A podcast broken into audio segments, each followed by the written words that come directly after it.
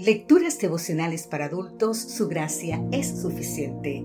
Cortesía del Departamento de Comunicaciones de la Iglesia Dentista del Séptimo Día Gascue en Santo Domingo, capital de la República Dominicana.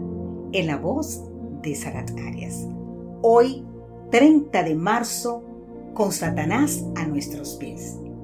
El libro de Romanos, capítulo 16, versículo 20 nos dice, y el Dios de paz aplastará muy pronto a Satanás bajo nuestros pies. Aplastar es hacer que algo quede plano, deformado o reventado a causa de un peso muy grande o de la presión que se ejerce sobre ello. Además, significa derrotar sobradamente a alguien en una lucha, discusión o enfrentamiento.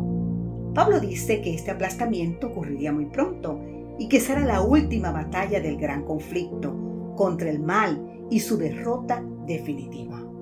El aplastado será el mismo Satanás, llamado el maligno, el dragón, la serpiente antigua, el tentador, el príncipe de este mundo y el acusador de los hermanos.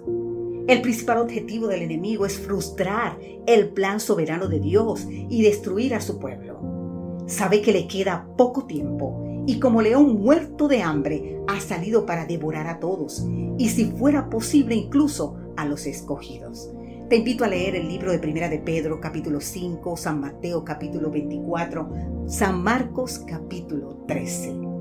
El enemigo ciega la mente de los incrédulos tiene las fuerzas del mal bajo su control. Busca siempre seducir, tentar, destruir, fomentar la indiferencia, la infidelidad y la idolatría. Sin embargo, y pese a su poder, es un enemigo vencido varias y definitivas veces. Jesús lo ha vencido en el desierto, Jesús lo ha vencido en la cruz, Jesús lo venció en la tumba y puede vencerlo contigo cada vez que te pongas de su lado. El apóstol va más allá todavía y dice que Satanás estará bajo nuestros pies. A quien lo hiere no le gusta la guerra. Es el Dios de paz quien va a culminar este triste proceso de pecado. Cuantas veces el archienemigo hace tropezar el pie de los incautos y engaña el corazón de los ingenuos, no obstante su final será ser aplastado por aquellos a quienes él atribuló. Será Dios quien lo aplaste bajo nuestros pies ya que el enemigo no logró derrotarnos por gracia de Dios. Si Jesús hubiese cedido, aunque hubiese sido a una sola tentación, entonces sí se habría ergido con la victoria. La lucha aún continúa.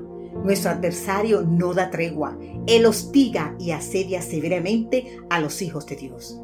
No podemos esperar buenos tratos de Él, pero una noticia nos fortalece. Hay ángeles sumamente poderosos que estarán con nosotros en todos nuestros conflictos si tan solos somos fieles. Cristo derrotó a Satanás en nuestro favor en el desierto de la tentación. Él es más poderoso que Satanás y en breve lo aplastará bajo nuestros pies. El Señor, querido amigo, querida amiga, promete estar hoy a nuestro lado que nosotros podamos estar siempre a su lado, sabiendo que el enemigo tiembla y huye delante del alma más débil que busca refugio en el poderoso nombre de Jesús. Nunca dudes, no importa la circunstancia por la que estés pasando en este momento, en el día de hoy, Dios no te desampara. Él está contigo y Él aplastará el enemigo dos pés. Amém.